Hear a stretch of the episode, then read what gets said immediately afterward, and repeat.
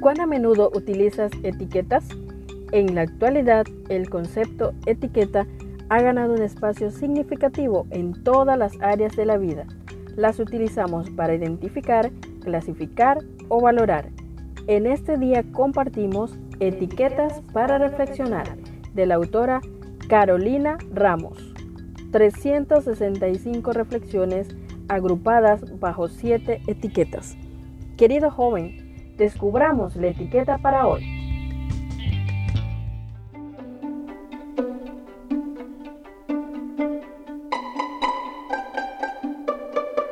Saludos apreciado joven. En nuestra etiqueta de hoy, Dios pregunta, ¿en qué dormirá? Éxodo capítulo 22, verso 26 y 27 nos dice, si tomares en prenda el vestido de tu prójimo a la puesta del sol, se lo devolverás, porque solo eso es su cubierta, es su vestido para cubrir su cuerpo. ¿En qué dormirá? Y cuando él clamare a mí, yo le oiré, porque soy misericordioso. ¿Cuánta ropa habrá llevado el pueblo de Israel en su larga travesía por el desierto? Dios cuidó su vestimenta y su calzado para que no se estropeasen. En un momento dictó sus leyes de amor y cuidado para el prójimo e hizo esta pregunta, ¿en qué dormirá? había instrucciones claras acerca del jubileo, de las ciudades de refugio, de la responsabilidad social y de muchas cosas más. Con razón Balaam quedó impresionado al mirar al campamento y ver tanto orden, disciplina y prosperidad.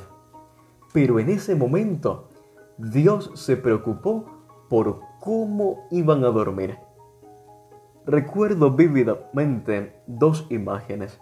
En primer lugar, recuerdo las pesadas puertas de hierro de una cárcel que visité en mi adolescencia como parte de una actividad comunitaria del Club de Conquistadores. Lo que menos esperaba era encontrarme con algunos compañeros de clase que habían sido detenidos sin que nos enteráramos.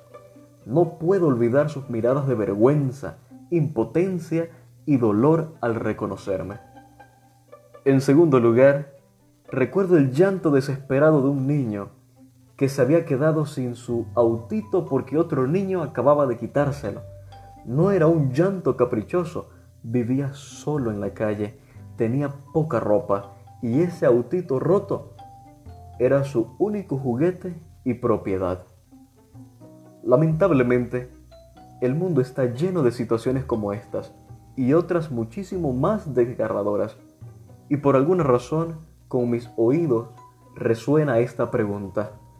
¿En qué dormirá?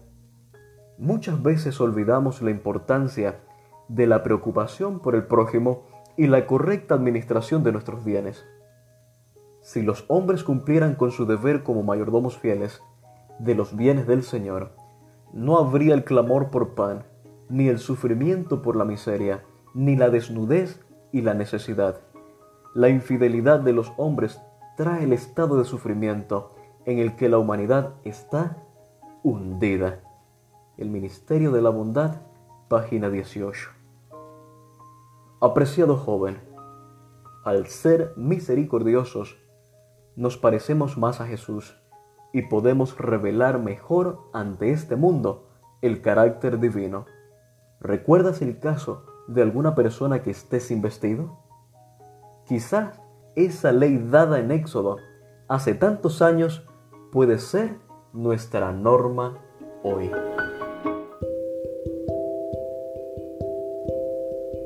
Gracias por acompañarnos en la lectura de hoy.